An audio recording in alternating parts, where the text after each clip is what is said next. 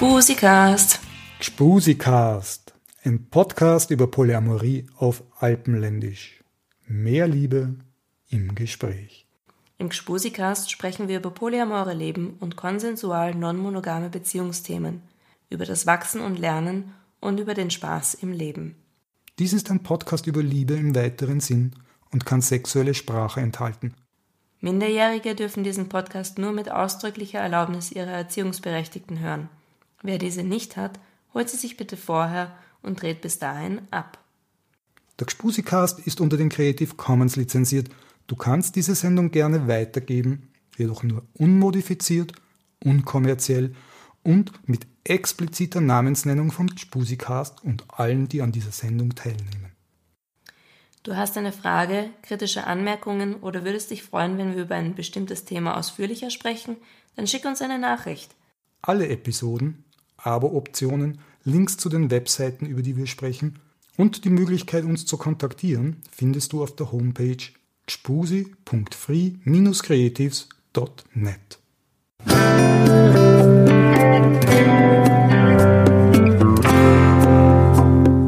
Ich sitze heute mit der Katrin äh, in ihrer Wohnung, in einer ihrer sehr coolen Wohnung, muss ich sagen. Ja. Das ist sehr artsy. Ähm, und ich würde gerne heute jetzt mit dir darüber plaudern, wie es dir jetzt gegangen ist, weil du sehr frisch angefangen hast, ähm, gerade deine Beziehung zu öffnen und Polyamorie auszuprobieren. Ähm, magst du gerade einfach mal kurz erzählen, wie es jetzt dazu gekommen ist oder wie jetzt so der erste Prozess war? Soll ich kurz Ähm. erzählen oder lang erzählen? Du darfst auch lange erzählen, wie du magst. ähm, vom Prinzip her ist es so, dass ich mit meinem, unter Anführungszeichen, Freund oder halt, keine Ahnung, mein, mein Freund, ähm, seit, circa, seit über 15 Jahren zusammen bin. Also seit 17. Und ähm, wir eigentlich für uns war immer klar, dass wenn einmal jemand, keine Ahnung, wenn einem mal was passieren sollte im Sinne von One-Night-Stand oder sowas, wäre das nie ein Trennungsgrund. Also das war schon, also insofern gab es eine gewisse, es war eine sehr kleine, aber es gab eine gewisse Offenheit. Und vor circa einem Jahr war es so, dass ich irgendwann einmal am Abend nach Hause gekommen bin und der Dominik eben, mein Freund, vollkommen aufgelöst am Sofa saß und gesagt hat, ist, ihm ist was passiert, was soll er jetzt tun? Und zwar eine gemeinsame Bekannte hat ihm irgendwie gesagt, sie hätte jetzt irgendwie gern Sex mit ihm. Und das war für ihn total Revelation, weil er, das ist ihm irgendwie noch nie passiert. Und ähm, wir halt auch in dieser, in dieser fixen monogamen Beziehung waren und dann halt besprochen haben, okay, was heißt das jetzt eigentlich und ist es okay für uns und wollen wir das und so. Und Wie lange wart ihr da jetzt schon zusammen? 15 Jahre 15 oder 16, Jahre. 15 glaube ich, ja. Wow. Genau. Mhm. Genau. Und ja, und dann das war irgendwie so der Anlassfall, wes- warum wir dann angefangen haben nachzudenken. Ähm, und es war witzig, weil irgendwie, ich habe dann gesagt, ja, mach das auf jeden Fall und probier es aus. Und wir waren am Anfang so auf, okay, auf dieser, auf, nur, auf, nur auf Sex und dann haben wir halt ähm, ja, viel drüber gesprochen und irgendwann habe ich ihn dann losgeschickt und gesagt, okay, jetzt mach das jetzt halt endlich, ja, sozusagen. Jetzt haben wir schon so viel drüber geredet, jetzt probier es aus. Und dann hat sich halt sehr schnell herausgestellt, dass es quasi nur beim nur Sex, dass das halt nichts ist in Wirklichkeit, sondern dass da natürlich Gefühle dazu kommen und ähm, dass das dann ähm, mehr ist und dass man die Person natürlich öfter sehen möchte und hin und her. Und, das, und wenn man das möchte, dann ist es ja, also es war immer klar, dass wir uns nicht irgendwie was verbieten oder sowas. Ja? Und vom Prinzip her war es schon auch so, dass ich das schon auch gekannt habe von mir selber, dass man ähm, jemanden lieben kann und sich aber auch in jemand anderen verlieben kann. Also es ist mir auch schon passiert davor. Und wobei ich ganz ehrlich sagen muss, dass ich das dann in unserer Beziehung nie angesprochen habe. Also das war schon er, der das irgendwie initiiert hat. Und es war auch, glaube ich, nur deswegen möglich, weil wir die Jahre davor eigentlich sehr viel damit verbracht haben. Der Dominik, der Dominik ist irgendwann drauf gestoßen auf dieses Esther Barell, David Schnach oder David Schnach, Brené Brown und so die Geschichten. Und das Ja, haben wir halt das schon sehr in unsere Beziehung integriert gehabt. Das heißt, Ja. wir hatten halt einfach schon eine total gute und offene Gesprächsbasis. Und deswegen war das halt alles erst möglich. Und ja, und dann hat sich das halt dann, ich meine, mit der war das dann irgendwie dann recht bald wieder aus, weil sie dann doch sehr in die Monogamie gezogen ist und das dann für ihn natürlich nicht ging. Aber es ist, sind halt einfach ganz viele Themen und Gedanken und Differenzierungsschritte auch, also quasi von dieser äh, von dieser emotionalen, von diesem emotionalen Einssein sind halt ganz viele Schritte wieder ein bisschen losgestartet in nein, wir sind doch zwei Individuen und wie ist das und sonstiges. Mhm. Und aus dem heraus hat dann der Dominik seine jetzige zweite Partnerin eigentlich im Sommer kennengelernt. Mhm. Und ich habe gemerkt, dass ich am Anfang voll in diese, also ich habe das dann, ich habe am Anfang voll auf ihn fixiert und wollte auf den Dominik und wollte voll das irgendwie halten, dieses, dieses Zweier und wir und so. Mhm. Und irgendwann ist es dann bei mir, und das war teilweise schwer und es war urschön und urspannend und ich weiß nicht und voll aufregend, aber natürlich war es teilweise schwer. Und irgendwann, ich habe dann angefangen, eigentlich den letzten Oktober oder so habe ich dann angefangen zu daten. Mhm, okay, quasi also, neue Männer kennenzulernen und in mein, mein Leben reinzulassen und so. Mhm, also äh, Sommer letzten Jahres ist jetzt schon fast ein Jahr. Genau. Und Oktober ist jetzt ein Dreivierteljahr. Ungefähr. Genau, ja. Mhm. Genau, genau. Ja, und jetzt, äh, jetzt sind wir halt, ja genau, und das hat sich halt dann immer, ähm, immer weiterentwickelt und immer, ähm, und es ist halt total, ja, und dann waren natürlich am Anfang ganz viele, am Anfang war es für mich einfach nur aufregend, neue Leute kennenzulernen und so viel wie möglich und zu schauen und sonstiges. Und, Wo ja, hast du die Leute kennengelernt? Auf, hauptsächlich auf OkCupid. Auf OkCupid. Ja, genau. Mhm. genau. Und was halt dann spannend, ich weiß nicht, und es ist halt total interessant, weil man, weil ich kenne halt nur eine Beziehung, ja, und mhm. plötzlich sieht man, okay, erstens sieht man, ah, es kann auch anders gehen, mhm. und zweitens sieht man aber auch, okay, manche Themen hängen anscheinend nicht mit meinem gewöhnten Partner zusammen, sondern mit mir. Weil wie kann das sein, dass ich mit allen Leuten, mit allen Männern dieselben Themen aufreiße? Ja? Mhm. Und das ist halt dann der Punkt, wo man dann anfängt, sich auch anzuschauen und plötzlich und nicht mehr ähm, und nicht mehr dem Partner für manche Sachen die Schuld gibt, sondern feststellt, okay, nein, mein Thema muss ich mit mir behandeln irgendwie. Mhm.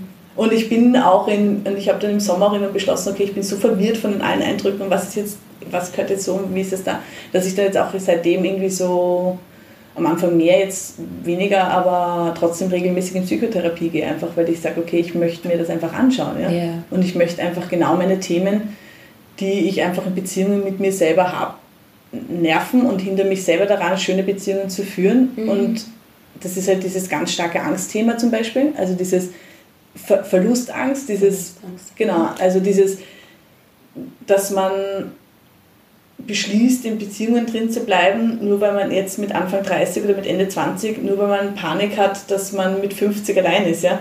Mhm. Hat das jetzt also wahrscheinlich eher den Dominik betroffen, die Verlustangst? Ja, mhm. total, ja, total. Okay. Ja. Weil du gesagt hast, Psychotherapie, wie, wie hast du jemanden gefunden? Wo hast du ich hatte gesucht? Urglück, weil ich war vollkommen überfordert von der, von der Suche und ein Freund von mir hat mir die empfohlen. Und mhm. ich habe das unfassbare Glück, dass es total gepasst hat und dass ich die liebe und dass sie genau passt und dass es einfach super ist. Okay. Aber das ist Wahnsinnsglück, weil ich weiß von anderen Leuten, dass sie länger suchen. Ja, mhm. ja.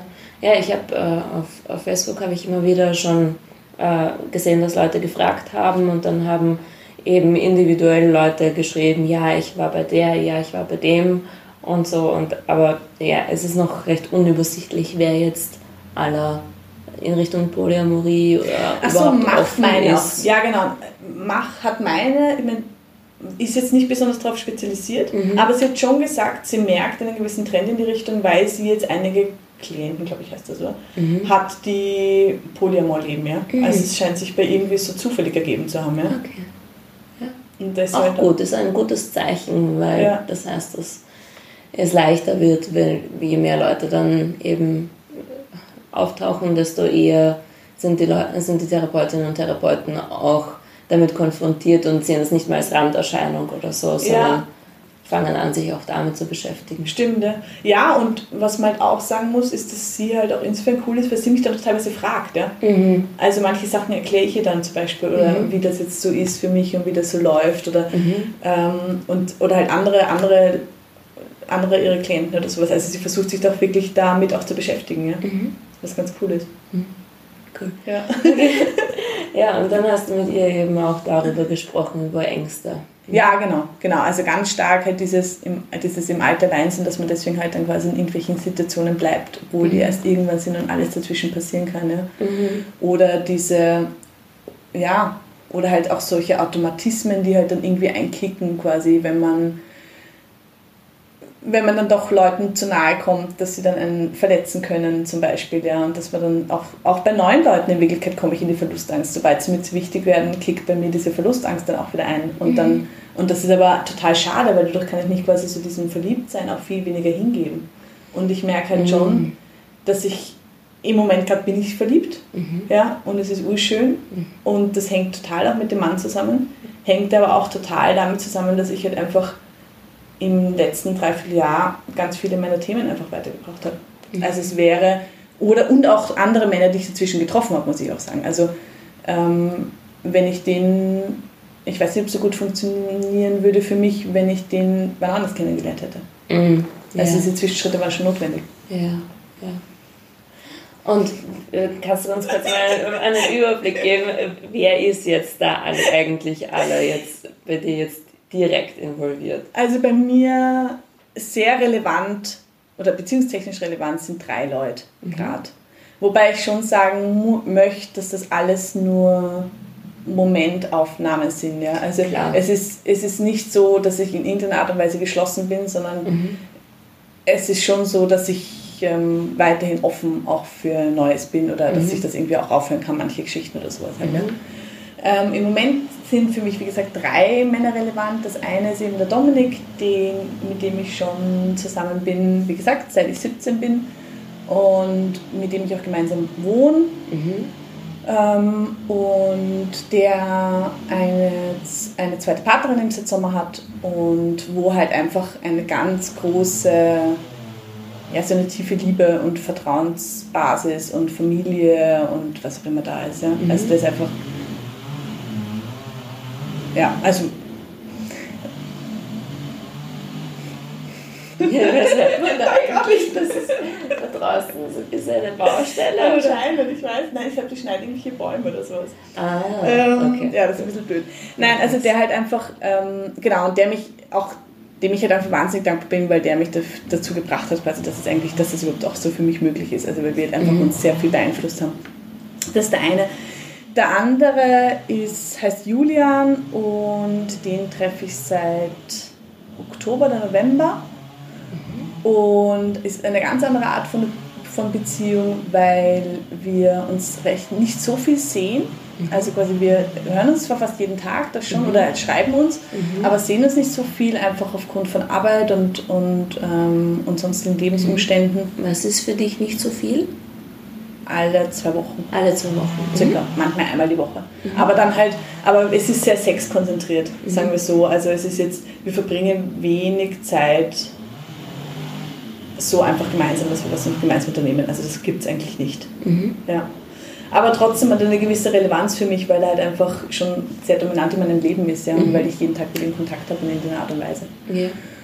Und genau, und der dritte ist, ähm, heißt Paul und gibt, den gibt es in meinem Leben seit Anfang April. Also seit zwei Monaten. Seit circa zwei Monaten, mhm. genau. Oder seit Mitte April eigentlich. Mhm. Und ähm, ja, mit dem ist es urschön. Also in dem bin ich gerade verliebt, sehr verliebt und ähm, er ist, kennt sich auch, also er ist polyerfahren, was irgendwie das alles auch sehr spannend und sehr offen macht und auch halt sehr möglich, weil wir halt auch von Anfang gemeinsam Sachen unternommen haben und dass es kein Thema ist, wenn da jetzt plötzlich er mit einer anderen oder mit einer neuen Frau auftaucht. Mhm. Und er mich halt auch voll in sein Leben reinlässt, was einfach wahnsinnig schön ist, weil ich finde, das ist ja genau das Spannende oder das ist zumindest das, warum ich das Ganze mache, weil ich halt gern Leute kennenlernen und gern Leuten nahe kommen und gerne Leute Leben von Leuten irgendwie auch sehe. Mhm. Also ich merke, dass ich, ich lese eigentlich wahnsinnig viel normalerweise. Ja? Mhm. Und im letzten Jahr, ich weiß nicht, ich habe so wenig Bücher gelesen wie noch nie in meinem Leben, weil ich quasi, weil ich einfach im normalen Leben so viele spannende Leute kennenlerne und so viel uns ihnen auch so nahe komme und so viel Leben sehe und so viel andere Leute auch gerade, ehrlich gesagt, okay, Cupid ist da wahnsinnig cool, weil man einfach Leute außerhalb seiner Bubble kennenlernt. Mhm. Uh, für die, die OkCupid nicht kennen, sage ich. Also Okay Cupid ist, äh, schreibt man O-K-C-U-P-I-D und ist eine, eine App, äh, eine Dating-App. Ja, ein bisschen wie Tinder, aber besser, finde ich. Bisschen wie Tinder, aber man kann, man, man schreibt viel mehr in den Profiltext meistens rein oder die Leute haben mehr im Profiltext drinstehen und äh, die Leute sind meistens eher auf Beziehungen aus als auf Sexgeschichten muss aber nicht sein. Also genau. Also es, kann, es gibt auch Leute, die auch Freundschaften auf OkCupid suchen. Ja, und man kann halt nach, der, nach Polymorie oder nach Poly und Monogam filtern. Das mhm. ist halt das, was es so genau, klar ja, und transparent ist, macht. Ja. ja, das ist praktisch. Genau, mhm. eben. Also deswegen, deswegen war das immer meine bevorzugte Plattform sozusagen. Mhm. ähm, und ja, genau, also deswegen, und das ist halt einfach gerade voll schön. Mhm. Ja. Okay ja, du bist gerade so im äh, Ausprobieren und Leute kennenlernen. ja, ja, eh, also ich muss, es war ganz witzig, weil ich habe, ähm, ich habe vor kurzem aus zufälligen Gründen oder aus, das ist jetzt unwichtig, aber ähm, habe ich meine Tagebücher gelesen, die ich geschrieben habe, als ich 15 und 16 war. Oh, spannend. Und ich habe ehrlich gesagt erwartet, es wird grottig und war schon vorher peinlich berührt, was ich da jetzt lesen werde. Mhm. Und war dann aber überrascht, dass es eigentlich doch manchmal ganz coole Sachen drin waren mhm. und dass es eigentlich einen sehr ähnlichen Spirit hatte, mhm. wie ich jetzt lebe. Mhm. Also quasi da waren schon ganz viele Sätze drin, die eigentlich sehr in diese Poly-Richtung gehen. Mhm. Also wenn man jetzt, natürlich gab es diesen Traumprinz finden und mit dem ein Leben lang zusammen sein möchte, aber so dieses, ähm, diese Exklusivität war, habe ich eigentlich damals schon ein bisschen angezweifelt. Mhm. Und ich habe halt dann quasi, weil ich den Dominik halt lieb und weil ich ihn nicht verlieren wollte und weil ich auch gar nicht gedacht habe, quasi, dass es überhaupt irgendwie in diese, dass das überhaupt eine Möglichkeit zu leben ist, auch ehrlich gesagt. Ich bin gesagt auf dieses ganze Poly-Thema eigentlich erst letztes Jahr gestoßen, mhm. ja, so richtig. Weil ich halt aus einem Umfeld komme, das extrem, also ich komme aus einem Vorort von, von, äh, von Wien mhm. und es ist ein sehr bürgerliches Umfeld und wo, da gibt es sowas halt nicht. Ja? Also da wird sehr jung zusammengekommen und dann vielleicht trennt man sich nochmal, aber dann findet man seine Person und dann kriegt man mit der Kinder und, und sonstiges halt. Ja? Mhm. Und ich bin schon unter Anführungszeichen, ich habe schon spannendere Freunde, weil bei uns, glaube ich, mein Freundeskreis halt erst zwei oder Kinder haben oder sowas, ja, mit mhm. Anfang 30. Also es ist schon extrem ungewöhnlich eigentlich. Ja? Wenn man nämlich einen Partner hat und so. Also, ähm, und deswegen bin ich da jetzt sehr spät drauf gestoßen und ähm, habe das aber halt, und genau, und hatte halt immer die Sorge oder die Angst, den Dominik zu verlieren und, ähm, und wollte das nie, weil, und habe mich deswegen, glaube ich, da halt auch dann einfach sozusagen ein bisschen auch, jetzt gar nicht bewusst, aber irgendwie halt auch eingeschränkt und habe halt ein bisschen so die Augenklappen auch zugehabt. Mhm. Und, ähm, und jetzt merke ich halt, dass es, jetzt geht das auf und ich merke halt, dass es dass ich gerade voll zu leben anfange wieder. Ja? Und das ist einfach, genau wie du sagst, halt einfach alles neu und so viel wie möglich mhm. neu und ausprobieren und neue Leute und, und ich und dann aber halt, wenn, und die Leute aber halt, und das ist das Coole, die Leute, die man dann halt trifft und die, und die, und die mit denen es schön ist, mhm. dass man die behalten kann. Und yeah. dass man die nicht verlassen muss für was Neues. Und das ist halt das Schöne. Mhm. Ja. Das mit den Augenklappen ist spannend, dass du das so beschreibst, weil es ist mir, wie ich monogam gelebt mhm. habe, ist es mir auch so gegangen, dass ich oft gar nicht so mir erlaubt habe, in eine gewisse Richtung zu denken oder zu schauen. Mhm. Und teilweise mich extra mit Leuten nicht getroffen habe, wo ich mir gedacht habe, das ist gefährlich, da könnte mhm. was passieren. Also nicht im Sinn, dass ich irgendwie eine Regel missachte oder ja. dass ich untreu werde in, in meinen Handlungen, aber dass ich mich verlieben könnte in diese ja. andere Person. Und dann habe ich mich extra mit diesen Leuten eher nicht getroffen oder nicht, nicht einmal sie genau angeschaut, weil ich mir gedacht habe, ui, ui, gefährlich. und dann ich, ich dann nicht mehr monogam leben habe müssen, war es, war es dann total befreiend für ja. mich das Eben. kann ich gut nach, nachempfinden. Ja. Ich muss ehrlich sagen, ich habe die Leute schon getroffen, teilweise. Mhm. Also ich habe das, ich habe mich, da, aber ich habe, aber es ist halt dann schon so gewesen, dass halt dann natürlich dann eine Grenze auch war irgendwie. Ja. ja. Und, äh, und was ich jetzt auch spannend erlebe, ist, seit dieses Sex Thema nicht mehr verboten ist, wenn man sich mit anderen Männern trifft, mhm. plötzlich ist es viel weniger Thema. Mhm. Also plötzlich ist es ja, wenn es passiert, dann passiert es und wenn es passiert, dann passiert es nicht. Aber es ist nicht mehr so wie dieses, dieses drohende, über allem schwebende, oder drohend, weiß nicht, aber es ist nicht mehr dieses dominant über allem schwebende, wenn man sich mit einem Mann zu zweit trifft. Das ist, mhm. finde ich, in mhm. monogamen Beziehungen zumindest für mich immer gab. Mhm. Außer es war ganz klar Freundschaft, ja. Aber wenn es nie ganz, wenn das nicht ganz klar war, war es immer dieses, okay, ist ein Thema. Ja, es ist ein, ein, irgendwie fast schon ein Unsicherheitsfaktor. Es könnte ja passieren oder so. Ja, oder man könnte wollen oder, könnte oder, oder auch dieses, okay, will er oder mhm. auch dieses ganz stark, okay, will er und wie ist das und so. Und jetzt, wenn das irgendwie alles Mögliche ist oder wenn es quasi diese, diese körperliche Aus, dieser körperliche Ausschluss nicht mehr gibt, sozusagen, mhm. ist ja auch die Beziehung kann man die Beziehung ja auch viel mehr so gestalten, wie sie eigentlich ist oder wie, sie, wie man sich eigentlich fühlt. Weil mit manchen Leuten will man ja nicht gleich Sex haben, aber man möchte sie halt mehr berühren. Mhm. Und, und, oder man möchte sie nur küssen oder man möchte nur eine schöne Zeit mit ihnen haben. Und, aber dadurch, dass, es, dadurch, dass man das quasi viel mehr dann in der Zweierbeziehung diskutiert, was halt da gerade passt, mhm. ähm, sind es auch viel wahrscheinlich authentischere Beziehungen in Wirklichkeit, die man dann mit den anderen Leuten hat. Mhm. Ja, es ist ein größeres Spektrum. Genau, richtig, ja, richtig, ja. absolut. Mhm. Was aber viel mehr der Realität widerspiegelt. Mhm. Ja. Und wie, wie, weil du gesagt hast, du bist äh, aus einem Vorort eigentlich und dein Umfeld war eigentlich eher monogam. Mhm. Wie, waren, wie waren denn jetzt da die Reaktionen in deinem Umfeld? Oder hast du überhaupt diesen, diesen Leuten, die eher monogam leben, davon erzählt, was da ja. jetzt mit dir abgeht? ja, natürlich. Also wenn's, nachdem es das, das dominante Thema in meinem letzten Jahr war, ja, mhm. habe ich natürlich sehr viel drüber gesprochen. Und es war lustig, weil ich kann mich erinnern, das allererste Mal, dass der Dominik äh, bei einer anderen Frau geschlafen hat. Mhm. Und da gleich zwei Nächte hintereinander. Mhm. Ähm, was für, die erste Nacht war noch okay, bei der zweiten Nacht war er dann kurz da, ist dann nochmal zu ihr gefahren, weil ich eh keine Zeit hatte und weil die irgendwie noch was klären mussten oder sowas und da war ich fertig. Und das war für mich total schwer, weil da habe ich gedacht, da hatte ich in Wirklichkeit zwei Leute, die ich mich getraut habe anzurufen. Weil erstens, ähm, es war, also, weil, nein, nicht erstens, eigentlich hauptsächlich deswegen, weil ich finde, oder bei mir war es zumindest so, dass die Leute oft sehr skeptisch am Anfang waren. Mhm. Ähm, vor allem deswegen, weil sie sich Sorgen um mich gemacht haben. Also meine Freunde, was total nett ist, ja. Mhm. Ähm, also es war nur das Liebe, aber halt unbekannt und ähm, sie haben sich Sorgen um mich gemacht. Und dann habe ich halt natürlich immer versuchen müssen, die, die ganze Polythematik besser darzustellen, als ich mich gefühlt habe. Zumindest war das mein Bedürfnis. Ich hatte das Gefühl, ich muss es ihnen gegenüber verteidigen. Yeah. Und da gab es eigentlich dann nur wenige Leute, wo ich mich am Anfang wirklich ganz offen getraut habe, so zu zeigen, du schau, ich habe echt ein Problem damit.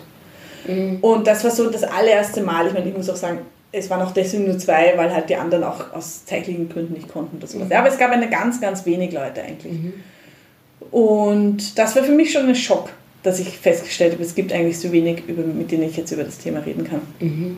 Und dann, ähm, und es war schon auch ein Lernen von meinen Freunden, mit mir gemeinsam. Mhm. Also ich habe jetzt gerade vor kurzem wieder mit einer Freundin, mit einer meiner besten Freundinnen gesprochen und die hat dann gesagt, und gesagt, ja, inzwischen ist sie auch schon viel entspannter, weil ich entspannter bin mit dem Thema.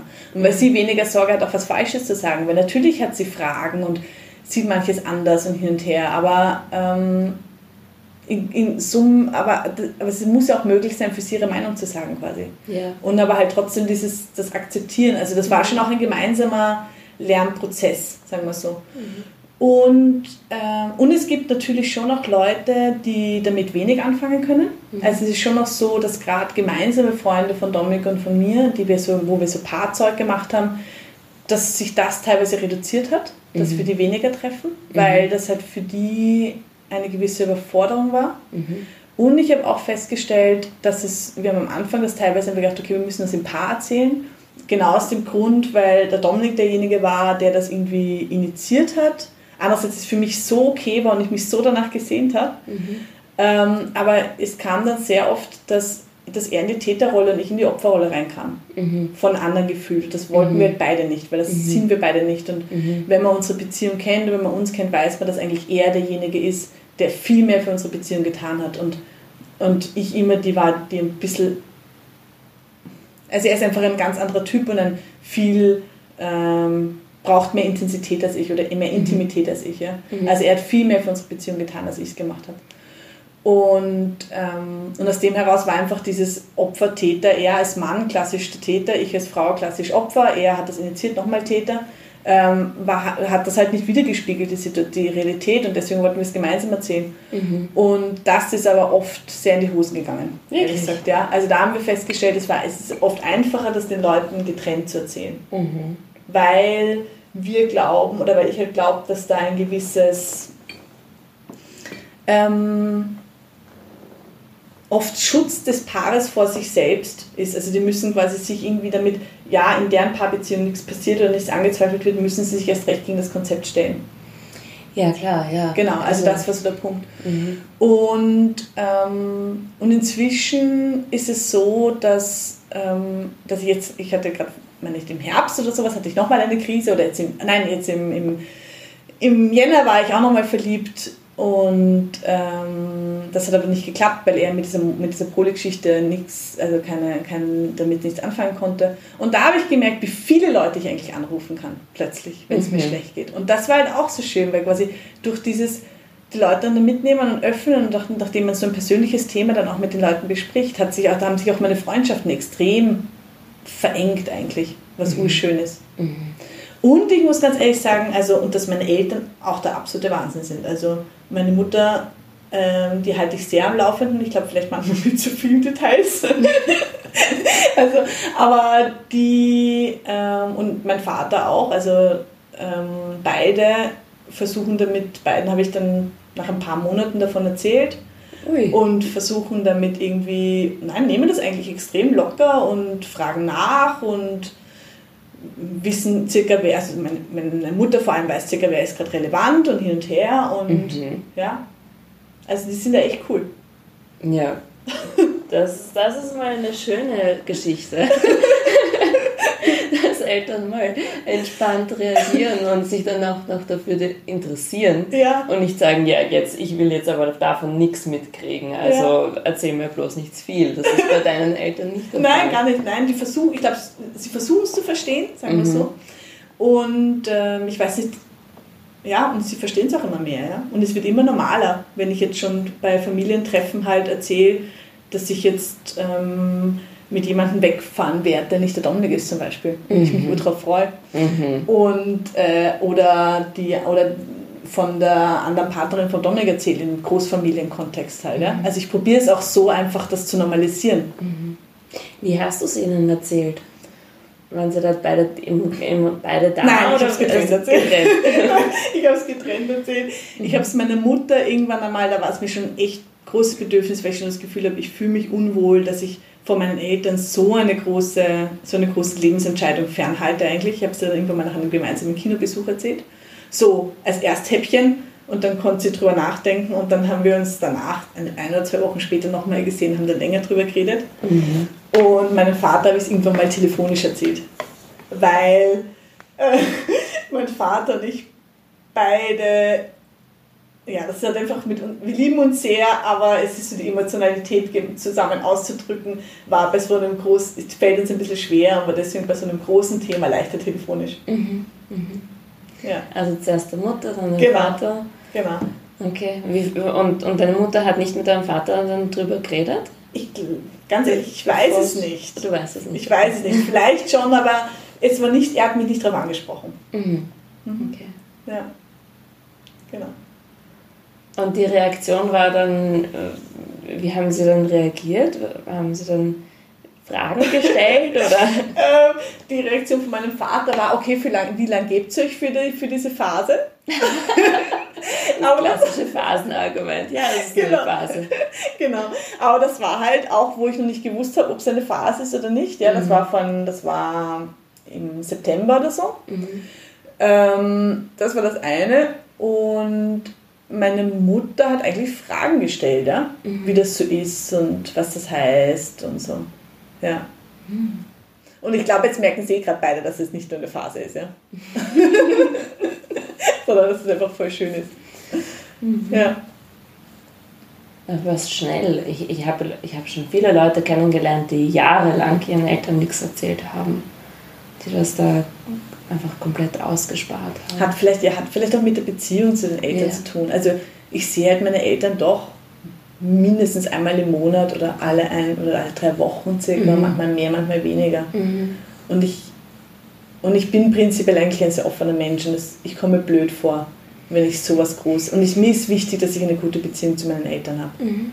Und ich komme blöd vor, wenn ich da mit ihnen am Mittagstisch sitze und alle reden und erzählen, was bei ihnen so abläuft und ich erzähle das nicht. Ja. Mhm. Aber ich kann es verstehen. Also ich habe sicherlich auch Glück, dass sie so verständnisvoll sind, ja, weil ich Ja. kann verstehen, dass man es nicht erzählt auch.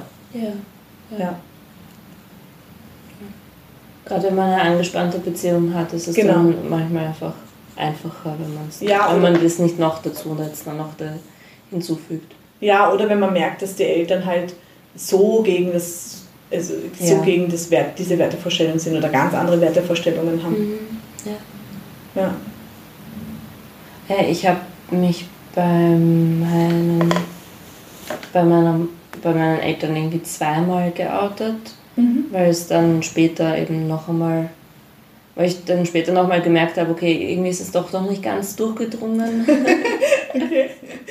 Ich muss das noch einmal ansprechen und ja. Aber hast du es ihnen gemeinsam gesagt? Das erste Mal, da waren sie noch zusammen, da habe Okay. ich es ihnen gemeinsam gesagt. Und das war ganz schlimm. Ja.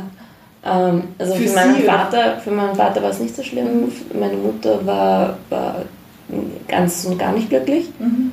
Und dann äh, später habe ich es dann eben meiner Mutter noch einmal erklärt und so schrittweise äh, sie immer mehr informiert, wie mein Leben ausschaut und so. Mhm.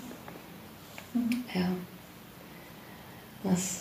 Es ist, es ist halt auch immer so eine Frage, von welchem Hintergrund man kommt. Mein Vater war 68er Okay. äh, Generation und hat da eben viel mehr schon mitgekriegt von äh, Non-Monogamie, war in seinem Umfeld da durchaus gegeben und er hat da selber auch in die Richtung äh, sich beschäftigt und meine Mutter ist halt aus Indien und da ist es ähm, da, da ist sie einfach in einer ganz anderen Zeit aufgewachsen Ja. und ähm, von, von dem her, was damals akzeptabel war. Mhm. Das war gerade die Zeit, wo Scheidungen ähm, mal, mal normaler geworden sind und akzeptierter geworden sind in Indien. Aber heute gibt es auch in, in, in Bangalore und in Delhi und in Mumbai, also in den großen Städten, gibt es jetzt auch schon Polytreffen. Wirklich? Für, Cool. Ja, machen Studierende, äh, hauptsächlich Studierende oder Leute, die aus dem Kunstumfeld kommen, ähm, haben jetzt auch schon Polytreffen, Cool. also Stammtische. Ja, Ja. spannend, ja, das stimmt. Ja, vor allem, dass da noch mehr passiert eigentlich in den letzten Jahren, ja. ja, da ist sehr viel passiert. Ja. Ja, stimmt. Okay, gut, kommen wir zurück nach Wien. okay. Und ähm, wie, wie jetzt kennen, kennen, kennt der Dominik den Julian und den Paul? Hat er die Ähm, schon den kennengelernt? Julian hat er einmal getroffen, Mhm. kurz, also so, Dominik kam gerade nach Haus, Julian ist gegangen, so in der Mhm. Richtung, also mit Hand, Handshake und das war so ein kurzem Hallo, also haben sich mal gesehen. Und den Paul hat er einmal getroffen auf einem gemeinsamen Abend Mhm. und das war für mich urschön, weil die beiden, glaube ich, sich sehr sympathisch waren, zumindest Mhm. war es mein Eindruck. Mhm. Und War das so Abendessen oder was habt ihr da? Äh, nein, es war eher so eine, es war so eine Veranstaltung quasi, Veranstaltung, okay. wo ich halt mit Mhm. Paul da war und, ähm, und ähm, der Dominik mit, auch mit seiner anderen Freundin quasi Mhm. und wir sind da einige Zeit lang zu viert herum zusammengesessen Mhm. und ähm, das war eigentlich ganz gut, ja. Und es ist, und es ist so, dass da, ich, ich habe das Gefühl, ich, mein, ich habe das Gefühl, dass die beiden auch recht viel voneinander halten, was irgendwie voll schön ist. Mhm. Ja. Ja. Und was mir, was mir einfach total viel Freude bringt, gesagt, wenn ich, weil es sind beides total tolle Männer. Mhm. Und sie sind sich in manchen Bereichen die Sachen, die mir wichtig sind, ähnlich, aber sonst grundunterschiedlich. Mhm. Also das ist auch spannend für mich einfach zu merken, okay, darauf lege ich jetzt einen besonderen Wert. Mhm. Sozusagen so char- gewisse Charaktereigenschaften. Mhm. Und bei allen anderen sind sie grundunterschiedlich und ähm, ja, und das ist einfach voll, ja, und das ist einfach gerade voll schön. Ja. Ja. Genau, und es war auch witzig, weil, ähm, weil der Dominik, als er den Paul gesehen hat, auch gesagt, okay, ja, er kann total verstehen, dass ich mich gerade so zu ihm hingezogen fühle. Hm. Was auch schön ist, irgendwie so zu hören. Ja. Ja. Ja, es ist spannend, wenn also bei sich selber und bei anderen Leuten zu beobachten, was man, we- wen man auch so anzieht oder zu wem man sich hingezogen Ja. fühlt.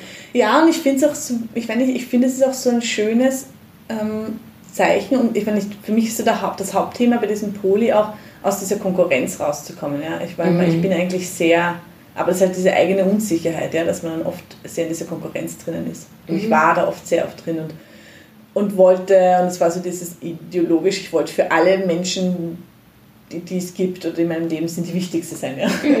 Einfach Ja. so, ja. Und, ähm, und das ging sich aber in meinem Leben eh nie aus, ja? Mhm. weil es halt doch mehr Leute sind. Mhm. Und, ähm, und deswegen ist es so schön zu sehen, auch dieses, wenn man eine Person liebt, dann will man ja auch, dass sie von verschiedenen Personen geliebt wird in Wirklichkeit, oder? Es ist ja, Ja. wenn irgendjemand irgendwo, weiß ich nicht, dann, und dann ist es schön, wenn sie von mehreren Personen geliebt wird und wenn die dann auch noch sich gegenseitig mögen und sich gegenseitig schätzen und, und akzeptieren und, und irgendwie als Bereicherung irgendwie auch empfinden, ist es ja halt dann irgendwie auch noch ein viel entspannterer und schönerer Umgang miteinander. Mhm. Aber, aber ich muss auch ehrlich sagen, ich habe jetzt äh, den Paul noch nie in körperlicher Interaktion mit einer anderen Frau erlebt. Ja? Also das wird jetzt bald kommen und darauf bin ich schon gespannt, wie ich darauf reagiere. Also das ist natürlich der Kopf, der dann das sagt, aber äh, ob man da nicht doch wieder irgendwelche, irgendwelche Filme reinkommt oder irgendwelche Ängste oder sowas halt. Ja. Ja. ja, das kann man sich auf dem Vorhinein gar nicht so genau über, durchüberlegen, weil ja, dann ist die Frage, welche Assoziationen kommen dann auf in einem, äh, wo welches Kino startet, also welcher Film startet jetzt, ist es Genau. ähm, ist es ein Film, wo, wo es ganz viel Drama gibt, weil jetzt passiert irgendwas, dann, dann Ja, ja. ja eben, Aber es ist das, jetzt, das ist, finde ich, auch voll in Ordnung, wenn man das einfach im Vorhinein noch nicht weiß und dann erlebt man es und dann muss man halt damit genau, schauen schauen, wie man, wie man damit tut. Ja, und in Wirklichkeit ähm, finde ich, merkt man dann auch selber, also das ist ja auch was mit diesem, was zumindest bei mir gemeinsam mit diesem Poli halt irgendwie passiert ist, man schaut sich ja dann auch viel mehr an, was da eigentlich passiert gerade, weil man viel mehr den Finger drauflegen muss. Also man kann nicht einfach sagen, ah, ich fühle mich gerade irgendwie ungut oder ich fühle mich gerade eifersüchtig, sondern man muss genau schauen, okay, was ist, da, was ist das, was ist, welche Angst ist dahinter oder was ist der Punkt? Weil das war für mich auch so diese Auseinandersetzung zwischen Funktion der Person und die eigentliche Person. Also Mhm. für mich war es ganz, also gerade das Aufbrechen mit Dominik war einfach dieses Thema. Für mich war urwichtig, einen Freund zu haben, einfach auch oft, ja. Ja.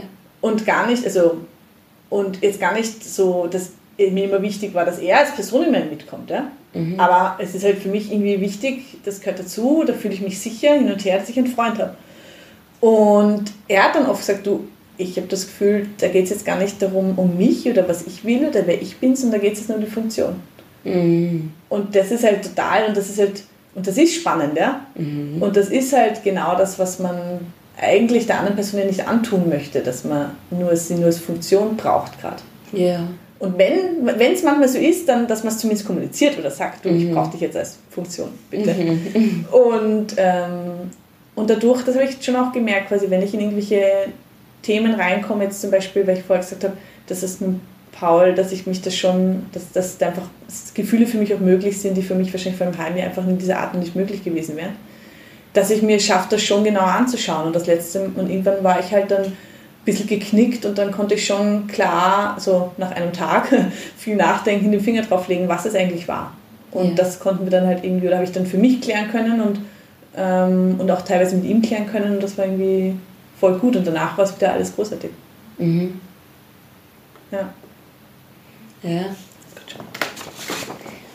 Und an dem Tag, was hast du da gemacht, damit du dir klarer wirst? Mhm. Hast du da mit Leuten geredet? Nein, das- oder das hast du war geschrieben? Oder? Ja, ich habe es mir aufgeschlüsselt. Genau. Ich habe mich hingelegt, also ich habe mich hingesetzt und habe mir überlegt, okay, was ist das Gefühl, das ich gerade habe? Woran liegt das? Was ist die Angst dahinter? Ich habe es einfach aufgeschrieben, ja. Und Aufgeschrieben. so aufgeschlüsselt ein bisschen für mich, ja. Mhm. Und ja, und ich rede halt auch viel mit dem Dominik über solche Sachen. Mhm. Also quasi auch wenn ich jetzt in irgendeine Panik rein verfall, weil der Paul mir seit, keine Ahnung was, schon wieder nicht geschrieben hat oder sowas, ja. Mhm. ähm, dann ist es schon ganz gut, da ein Gegenüber zu haben, das dann sagt, okay, Katrin, entspann dich. Überlege mal durch. Ist das wirklich, was heißt das? Heißt das nicht, warum zweifelst du schon wieder? Es ist ja eh das, man zweifelt immer daran, dass die eine andere Person nicht liebt. Mhm. Und wenn ich, und wenn man, und auch wenn es total irrsinnig ist, ja. Aber, und wenn man dann zurückkommt in diesen, okay, nein, warum zweifle ich eigentlich immer an, dass Personen einen nicht lieben oder so? Und warum habe ich das Vertrauen nicht in die Richtung? Mhm. Und wenn ich da wieder das Vertrauen komme, nein, hin und her, natürlich, ja, so schnell entliebt man sich nicht, ja, oder Mhm. so, oder wenn doch, aber, aber, oder vom Prinzip her, man geht immer davon aus, dass eine andere Person nicht liebt, aber meistens ist es so, dass Freunde und Partner und was auch immer einen lieben und dann kann man ja auch viel mehr aushalten, unter Anführungszeichen, ja. Mhm. Also mal eine, eine kurze Kontaktpause aushalten. Ja, genau, Mhm. zum Beispiel, ja. Zum Beispiel, die ja absolut Sinn macht oft, ja. Also weil man ist halt nun mal beschäftigt und ich weiß, jeder hat andere Sachen im Kopf und das ist ja voll okay, aber Mhm. das habe ich zum Beispiel ganz stark gemerkt an meinen ersten, also beim ersten zwei Leuten, wo ich, wo ich so ein bisschen mehr wollte quasi, Mhm. war ich, ich glaube, war ich übertrieben in der Kontakthaltung. Das war für mich ganz dringend, das war, das war und ich kann mir gut vorstellen, dass, dass es für die anderen auch überfordernd war teilweise. Mhm. Weil ich eben nicht auf dem Glauben war, dass, dass es passt. Mhm. Ja. Ja. Ich kann, ich, ich habe schon so oft Probleme gehabt mit Kontakt, weil das immer so, also inzwischen ist es so, dass ich Leuten sage, hey, ähm, es kann sein, dass ich eine Weile brauche, bis ich antworte. Mhm, Was ist eine Weile? Ähm, das ist ganz unterschiedlich, aber es kann mehrere Tage dauern, bis ich antworte. Ja, Manchmal ist es, wenn ich gerade wirklich gestresst bin, kann es sein, dass ich wochenlang okay. äh, brauche, außer es ist irgendwas Dringendes. Aber wenn jetzt mir jemand schreibt, ja, wie geht's bei dir so? Das ist für mich so eine offene Frage. Alles heißt. ja. Und dann kann es sein, dass ich sage, okay, ich habe gerade keinen keine Kapazität, dass ich mich da jetzt hinsetze und überlege, wie ich das jetzt formuliere Mhm. und so weiter. Und dann, ja, aber jetzt in Bezug auf Menschen, ich habe mit, mit Leuten ausgemacht, mit denen ich zusammen bin, wenn es irgendwas Dringendes Mhm. ist, dann ruft, oder auch Leute, die, mit denen ich nicht zusammen bin, meine Mutter oder Freunde, allgemein Leute von, in meinem Umfeld, habe ich ausgemacht, wenn es irgendwas Dringendes ist, dann ruft es mich an, weil dann Mhm. weiß ich, jetzt brennt der Hut, jetzt, äh, dann rufe ich zurück. Mhm. Aber, aber sonst kann es ein paar Tage dauern, bis ich geantwortet habe, weil Auch bei den nahen Leuten? es kommt darauf an, wenn es jetzt irgendwas Dringendes ist, wie zum Beispiel, wie machen wir das morgen, dann antworte ich schon. Aber wenn es jetzt irgendwas ist wie, ähm, was denkst du allgemein zu dem Thema XY, dann kann es sein, dass ich ja, erst dann nach ein paar Tagen antworte, weil ich mir oft auch erst noch Gedanken drüber machen muss. Und ja, manchmal, manchmal ist es auch so, dass ich dann eben Leuten schreibe, okay, du musst mir nicht jetzt antworten oder sch schreib mir in den nächsten paar Tagen oder so, weil das ist, dieses ständig erreichbar sein müssen, ist Ja. was, was mich total stresst. Und ich habe oft nicht einmal, also mein Kalender ist so voll geplant, Ja. Dass ich oft dann am Abend immer ein, äh, irgendwas ausgemacht habe und dann kann ich, will ich am Abend nicht am Handy herumschreiben, sondern Ja. vielleicht vor dem Einschlafen, dann kann es halt sein, dass ich ein paar Stunden nicht antworte Ja. und dann ähm, ja, kann das für eine andere Person so wirken, oh mein Gott, sie antwortet nicht. es ist was passiert.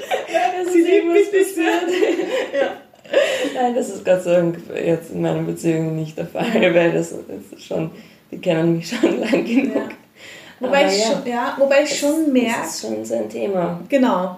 Und ich brauche aber eine gewisse, oder ich habe, sagen wir so, brauchen, es ist immer so übertrieben gesagt, mein derzeitiger Erfahrungsstand, das ändert sich immer sehr schnell, ähm, zeigt mir schon, dass ich eine gewisse Nähe brauche. Also ich weiß schon ganz gern, was bei der anderen Person, keine Ahnung, so eine gewisse, eine gewisse Verbindung, dass da einfach bleibt. Also so, mhm. ich, hab, ich hatte jemanden, den ich verliebt war und der haben wir uns alle zwei Wochen gesehen und zwischen kaum geschrieben. Mhm. Und das ist mir schwer gefallen, ehrlich gesagt. Das mhm. alle zwei Wochen sehen war noch irgendwie okay. Ähm, aber das dazwischen keinerlei Verbindung zu ihm zu haben, ist, hat mir schwer gefallen, ehrlich gesagt. Mhm.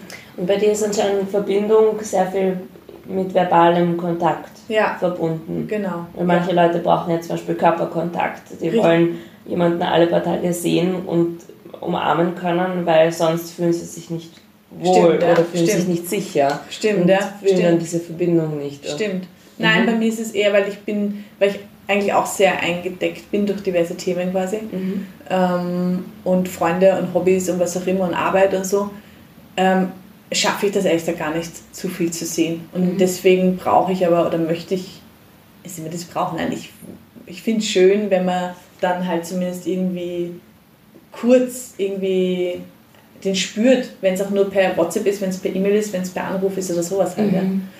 Oder per SMS oder was auch immer. Ähm, und ich habe jetzt mit Paul ausgemacht, weil ich gesagt habe, okay, ganz ehrlich, ich traue mich, also gerade das, der ist halt so das erfahrene Poli-Ding und deswegen weiß er nie, keine Ahnung, da kann man nicht einfach so anrufen, weil wer weiß, was er gerade macht ähm, oder wo er gerade ist. Und da habe ich gesagt, aber ganz ehrlich, ich würde es mir einfach wünschen, ihn teilweise auch anrufen. Ich traue mich nicht. Ja? Und ich würde mhm. gerne so. Und dann haben wir jetzt ausgemacht, ja, aber einfach so, man kann sie jetzt halt probieren mhm. und der andere muss ja nicht abheben. Mhm. Aber Notfälle sind zweimal anrufen hintereinander. Quasi. Mhm. Damit da irgendwie, damit das klar ist. das eine ist nur, hey, will ich eigentlich nur hören? Mhm. Und das andere ist, du brauchst dich gerade. Mhm. Ja. Hm. Das ist auch eine spannende Strategie. Ich, ja, ich finde es eigentlich ganz gut, ja. Mhm. Haben wir was Neues gelernt. Nein. ähm. Eine Sache würde ich noch gerne erzählen. Ja, gerne, sagen, bitte. Weil ich jetzt festgestellt habe, ähm, also ich bin jetzt Anfang 30 mhm. und es, das ist ja oft so das Ende 20, Anfang 30 das ja. Thema, wo man so diese Entscheidung fürs Leben fällt. Ja? Also mhm. zumindest wo einem das beigebracht wird, so man muss jetzt, man kann nach seiner Ausbildung fertig fangen zu arbeiten und dann irgendwann klopfen, so eh schon spät, wenn man Kinder haben möchte und heiraten, und sonstiges. Braucht man den und die Partnerin und dann muss man sich entscheiden und warten. So. Mhm. Und ich habe jetzt von einigen Leuten in meinem Umkreis mitbekommen, mhm. und dass das halt einfach ein Riesenthema für die ist, ja? dass sie jetzt eigentlich mit 30 entscheiden, weil die lieben alle ihre Partner, ja. Mhm. Und die entscheiden aber eigentlich mit 30, dass sie sich nie mehr verlieben dürfen. Mhm. Und dass das viel in eine Krise stürzt, kann ich mir total nachvollziehen. Ich kann mich erinnern, ich hatte auch mal eine Krise mit Dominik, wo genau das der Punkt war, das ist schon ein paar Jahre her, aber ich gesagt habe, in Wirklichkeit, ähm, ich liebe ihn und ich möchte nicht verlieren, aber andererseits die Vorstellung, dass ich jetzt nicht, dass das mein Leben war, dass es klar ist, wie mein Leben ausschaut mhm. und ich vielleicht noch bei Hobbys und Freundschaften und Beruf oder was auch immer was ändern kann. Aber mhm. vom Prinzip her ist ein Leben mit einer Person dann doch auch, man hat mit Familie kennt man und das hat dann gewisse Abläufe und dass man sich radikal in der, in der Zweibeziehung plötzlich ganz ändert, passiert einfach selten. Ja? Mhm. Und, und dann, in Wirklichkeit kam ich mir da schon ein bisschen gestorben vor, als ich das damals formuliert habe. Mhm. Weil ich dachte, okay, es gibt die Möglichkeit, entweder ich verlasse die Person, die ich liebe, mhm. oder oder ich bleibe bei ihr, aber dann bin ich in gewisser Art und Weise halt schon ein Teil von mir schon tot, ja? Mhm. Oder schon ja, alt, mhm. Leben hinter sich. Und dann bin ich beim Dominik, beim Dominik geblieben, weil er eben, ja, weil ich ihn eben liebe und weil er ein cooler Typ ist. Und dann in Wirklichkeit war es jetzt genau das, dann war er derjenige, der es eben so initiiert hat, quasi mit unsere Veränderung und dann auch quasi mit, der, mit, mit dieser Öffnung und mit, dieser Poly, mit diesem Polylebensstil und ich merke einfach, dass es genau, das ist genau das quasi. Man kann die Person, man kann mit der Person zusammenbleiben, die man liebt und kann trotzdem weiterleben, sozusagen. Mhm. Ja. Und das macht so, Ja. macht so schön. Ja. Oh. ja. Das ist. Und es ist ja urviel, ich weiß nicht, ich habe ja ganz viele Freunde, wie gesagt, die Mono sind, ja. Mhm. Oder monogam sind, Entschuldigung. Mhm. Ähm, und die. Und es ist ja oft auch nur eine Scheinsicherheit, die man dadurch hat. Also, Ja. ja, in Wirklichkeit, Entschuldigung, ich halte jetzt hier eine Flamme für, eine flammende Rede für Poly, für Polyamorie und in Wirklichkeit ist das ja eh, ist es ja eh, ist es ja eh schon irgendwie, dass es was Schönes ist und so, ja. Mhm. Aber ich komme halt oft in die Erklärung, also ich, ich bin halt quasi, ich muss das halt oft erklären, warum das so schön ist, weil halt Ja. viele kommen mit diesen, okay, wie ist das Sicherheit und man möchte ja da, sich da ganz ein, eine Person ganz hergeben und Genau. ja. Ja. Mhm. Und es ist ja, und ich weiß nicht, wie das, das wäre eh spannend, ich weiß nicht, wie das bei dir ist, Ja. aber ich merke schon, ähm, dass, also für mich war das Schwerste im letzten Jahr dieses 30 Jahre indoktrinierte Märchen, Mann, Frau zusammen, ewiger Sonnenuntergang, da rauszukommen. Ja? Mhm. Und ich merke schon, dass ich teilweise noch in dieses, da reinfall, ein bisschen so in Mhm. dieses, also vielleicht gar nicht in das, in, in genau in dieses Szenario, einfach aber so, so Denkmuster, die in monogamen Beziehungen total selbstverständlich sind. Mhm. Ähm, wie, dass man sich regelmäßig sehen muss, zum Beispiel, dass man zusammenleben muss, dass man, ähm, dass man überhaupt eine Beziehung haben muss. Also, so, so, also diese, Mhm. diese Geschichten. Ich überlege gerade, was ist noch genau, aber ja, dass man sich regelmäßig hören muss, ähm, dass man sich gegenseitig der Familie vorstellen muss, äh, keine Ahnung, solche, Mhm. solche Ja. Sachen ja zum Beispiel, ja. Ja. Dass ich da schon immer wieder noch reinkipp. Mhm. Und dann halt schauen muss, okay, will ich das wirklich oder ist das nur, eine, ist das nur dieses, dieses Glaubenssatz, den ich mitbekommen habe? Ja? Mhm. Oder ist das, was ich tatsächlich, was tatsächlich mein Wunsch ist? Aber es ist, finde ich, überhaupt nicht, also zumindest für mich, obwohl ich mich wirklich intensiv eigentlich mit dieser Thematik beschäftigt habe, jetzt auch das letzte Jahr, ähm, nicht einfach dieses, diese Glaubenssätze, die da so drin sind in uns und die ja auch so durch Filme und Bücher und was auch immer und Familie und Umkreis und so reingesetzt werden, dass man die irgendwie ein bisschen aufbricht oder sich halt einfach überhaupt anschauen kann oder überhaupt draufkommt, dass man das Mhm. denkt. Ja, ja. Das ist überhaupt die, die größte Herausforderung, finde ich. Dass man überhaupt draufkommt, dass man diese Glaubenssätze hat. Ich habe gemerkt, mir. Also, ich habe nach. Ich, ich bin nach über zehn Jahren Poli. Oder wie viele Jahre? Keine Ahnung. Es sind viele Jahre gewesen.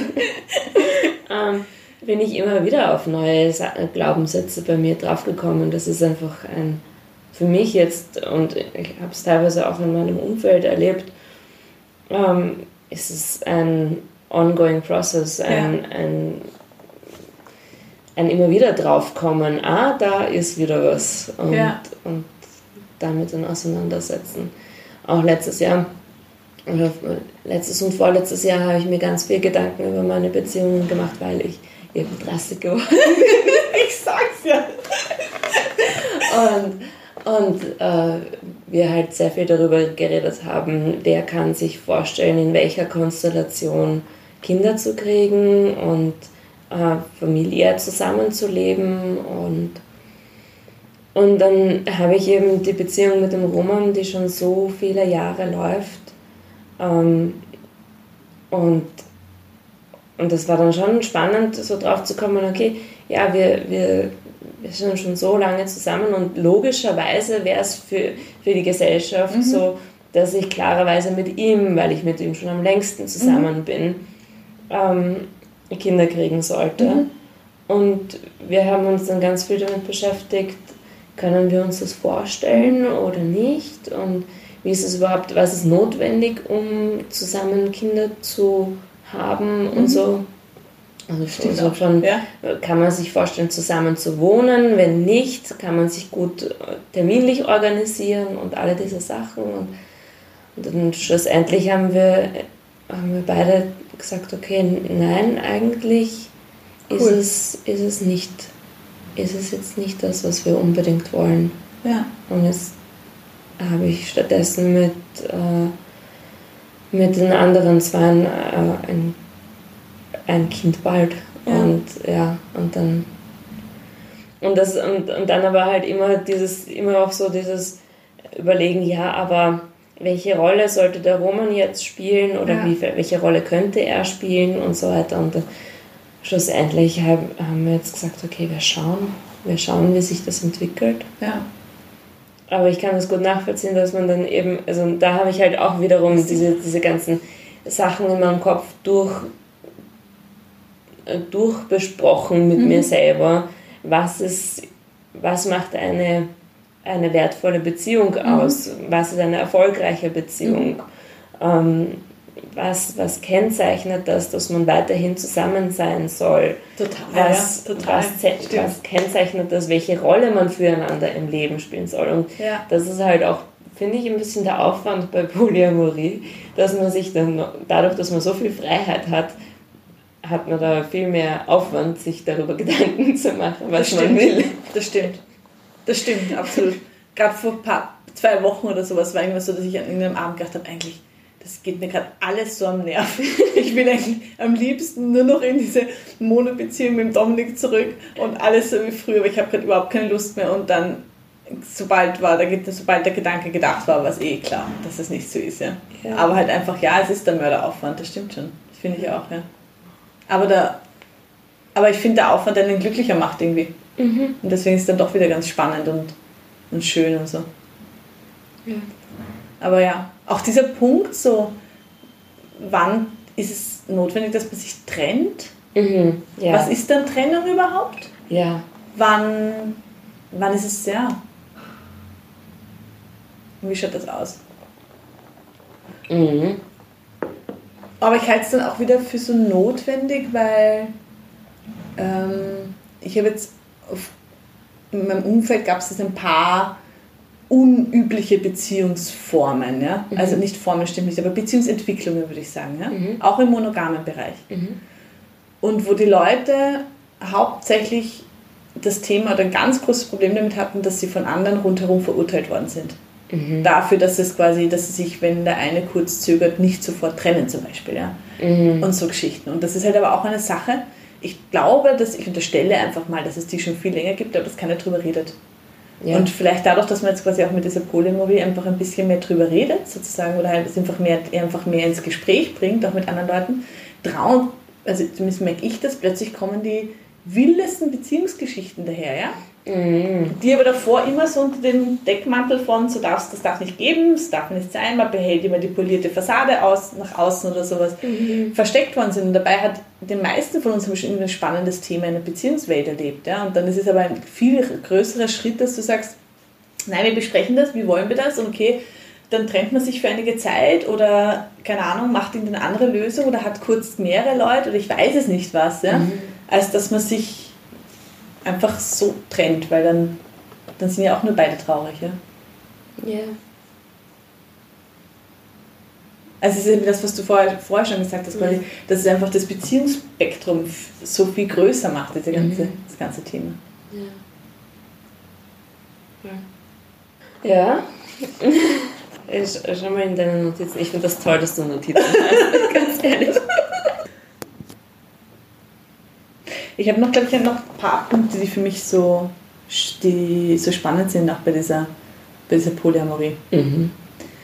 Und zwar erstens, ich weiß nicht, ob du das kennst, aber diesen, ich habe immer einen wahnsinnigen Druck verspürt, alles für eine Person sein zu müssen. Mhm. Weil, ja.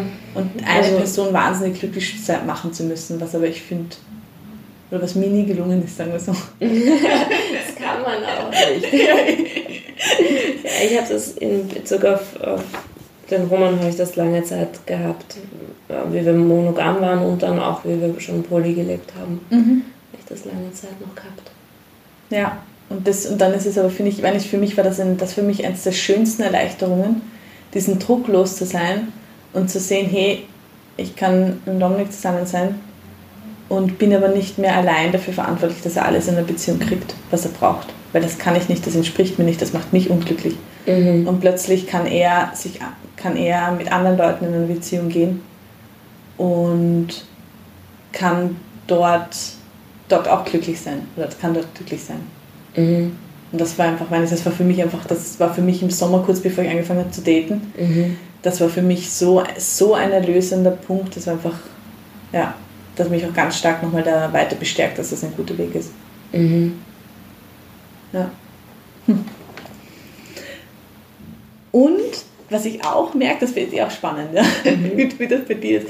Ich habe auch gemerkt, dadurch, dass man ähm, weil- dass du mit, mit mehreren Männern was hat, und, oder ich, ich halt mit Männern, und vor allem die auch mit anderen Leuten was haben, Mhm. kann ich ja entweder zu Hause sitzen und mir die ganze Zeit überlegen, okay, was tut der jetzt gerade mit der oder wie ist das jetzt und hin und her. Das habe ich am Anfang gemacht, ehrlich gesagt. Also quasi für mich war es ganz schlimm am Anfang, wenn der Dominik bei einer anderen Frau war und ich, und ich dachte, ach shit, was machen die jetzt und wie ist das jetzt bei denen und sonstiges. Und ich war viel mehr in ihrem Leben drin als in meinem Leben. Mhm. Und jetzt inzwischen ist aber so, dass ich, dass einem da, mir einfach viel mehr in meinem Leben drin bleibt und viel mehr Gedanken oder viel mehr den Moment genieße, auch den ich jetzt gerade habe oder was ich jetzt gerade habe. Mhm. Und sozusagen, wenn ich den Mann treffe, dann habe ich eine schöne Zeit mit ihm und dann versuche ich da voll drin zu sein. Mhm. Aber wenn ich ihn gerade nicht sehe, natürlich denke ich an ihn, ja. Mhm. Ähm, an alle drei und natürlich und, und, und fallen mir oft ein und ich muss lächeln, wenn ich an sie denke und hin und Mhm. her, ja. Aber es ist nicht mehr so, dass ich die ganze Zeit sitze und mir überlege, okay, was tun, was treiben die eigentlich gerade? Und deswegen habe ich auch Mhm. das Gefühl, dass ich in meinem eigenen Leben das viel intensiver lebe und viel mehr in meinem eigenen Leben viel mehr im Moment bin. Mhm. Und, ich, und das hat für mich ganz stark mit dieser Poly-Eifersuchts-Umgeh-Ding irgendwie Mhm. zu tun. Das ist eine sehr, sehr gute Strategie, dass du eben dich dann auf das, auf das Jetzt konzentrierst und auf dich. Mhm. Weil, ja, im Grunde genommen ist es ja alles Fantasie. Wir können ja gar nicht wissen. Jetzt noch keine kleinen Kameras irgendwo eingepackt. Wir können uns nur vorstellen, was vielleicht passiert und jede Vorstellung ist zwangsläufig falsch, weil wir einfach die Realität, wenn, wenn allein schon eine Realität von zwei Personen im gleichen Moment unterschiedlich ist, ähm, kann's dann, kann dann eine dritte Person schon gar nicht sich das wirklich genau vorstellen Stimmt, ja. und, und verpasst dann das eigene Leben dabei, Ja, genau. eben diese Fantasien laufen. Richtig, ja. Ja. Richtig. Und die sind nur schlecht, diese Fantasien. Das eigene Leben ist viel zu toll, als dass man es mit, mit komischen Fantasien irgendwie Genau, verstopft. ja. Und ich habe, das dazu ist auch witzig, ich meine, ich, mein, ich glaube aber, das ist eh schon bei den meisten Leuten so, dass oft, wenn man andere Partner von seinem Partner trifft, Mhm. dass das oft eine wahnsinnige Sorge oder Angst oder Druck rausnimmt. Mhm. Weil man plötzlich hat man ein Gesicht zu der Person oder ein Gefühl zu dieser Person und plötzlich stellt man fest, okay, nein, so gefährlich ist der gar nicht. Mhm. Sondern ist sie, ist, hat, also ist ja auch schön und macht Ja. Sinn und so. Ja. Ich habe auch schon erlebt, dass mich eine Person dann noch mehr eingeschüchtert hat. Wirklich? okay. Oh Gott. Aber das, ist, das hängt halt auch immer mit Projektionen zusammen, dass dann eine Person so äh, toll ist von der Ausstrahlung und was die Person nicht alles kann Gott, und ja, so weiter stimmt. und so fort.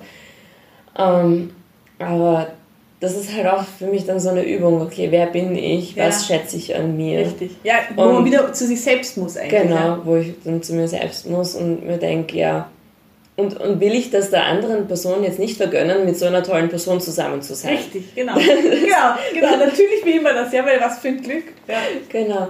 Und dann gedacht habe, ja, wenn die Person mich nicht schätzt, wird sie mit mir Schluss machen. Wenn die Person mich wertschätzt, wird sie mit mir zusammenbleiben. Ja, Ich schätze mich wert, also ist die Sache für mich gegessen. ja. Also das ist sozusagen mein, mein Gedankenprozess, der dann Ja, stimmt. abläuft. Ja. ja, stimmt. Und das andere ist... Stimmt, auch, Ja. aber auch dieses der anderen Person selber die Beurteilung von sich selbst zulassen, also quasi wie die Gefühle zu einem sind. Genau. Also wo du gesagt hast, ja, die Person wird schon mit dir Schluss machen, wenn sie dich nicht mehr wertschätzt. Genau. Wenn sie sich nicht mehr liebt. Genau, richtig, Ja. ja. Und dann nicht irgendwie vorzugreifen oder einzugreifen oder so. ja. Stimmt, gute Punkte. Entschuldigung, jetzt habe ich dich voll unterbrochen. Ja. Und das andere ist, ich kann ja nicht wissen, ob diese Person nicht gut fühlt. Also ob diese, äh, ob die andere nicht einen urguten Einfluss auf die Person, die ich liebe, haben wird.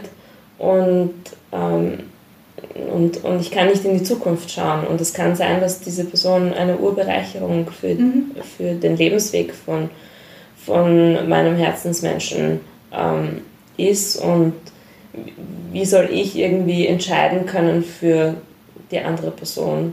Ähm, mhm. Ja, nein, verbring lieber Zeit mit mir, weil ich weiß ja nicht, ob das nicht ob das nicht die andere Person viel mehr gerade beitragen würde. Und ich will für die Person, mit der ich zusammen bin, das Beste. Und ich will ja auch nicht, dass die Person nur mit mir Zeit, also mein Herzensmensch, wie du so schön gesagt hast, ja. nur Zeit mit mir verbringt, weil er, dass sie glaubt, er muss mit mir Zeit verbringen. Oder? Genau, ja. Nein, also das, das ist, das, ja auch zart. Ja, also das möchte ich auch nicht. Sondern das soll ja irgendwie nur dann, wenn man Lust und was möchte und wenn man Lust drauf hat. Und, genau. Ja. Ich will keine Verpflichtung sein. Genau. Ja. Das gibt nichts Schrecklicheres in Wirklichkeit. Ja. Und ich finde schon, ich weiß nicht, wie das bei dir ist, aber ich tue mir dann teilweise schon schwer, Bedürfnisse auszuformulieren. Mhm. Und ich habe auch das Gefühl, wenn man sagt, du, ich bräuchte das jetzt oder sowas, und das aber auf eine, von diesem, weiß ich, der Marshall Rosenberg mit diesem Nonviolent Communication, wenn ich das irgendwie so sage, im Sinne von, als Bitte, die, ich aber, die auch abgelehnt werden darf, mhm. dann macht es die andere Person dann meistens eh gern, weil ja. sie liebt dich ja. Genau. Und sie möchte, dass es dir irgendwie gut geht. Mhm. Aber diese Forderung geht nicht, ja. Ja, ja also das, das Wünsche äußern und Bedürfnisse äußern war für mich eine der größten mhm. Herausforderungen, mhm. Ähm, dass ich das lerne. Mhm. Ähm, und, und das kann ich halt mal nicht. nicht aber es, es, ist immer noch, ja, es ist immer noch ein Übungsprozess auch für mich, dass ich, dass ich dann einfach auch mich traue, dass ich sage, hey, ich würde gern ähm, gerade mit dir fünf Minuten kuscheln, damit ja. ich mich wieder wohler fühle. Kannst du das gerade? Ja. Ähm, ja. Genau, sowas, ja. Und, ja. Aber das ist auch so schön, dass der, der David Schnarch, äh, übrigens, damit ich das nochmal kurz sage, Esther Perel und David, David Schnarch und. Prison Brown ja, genau. Das sind alles äh, Psychotherapeutinnen und Therapeuten beziehungsweise Sexualwissenschaftlerinnen ja. und Sexualwissenschaftler. Genau. Und die haben tolle Bücher geschrieben und mhm. teilweise auch Videos auf, auf YouTube. Ja.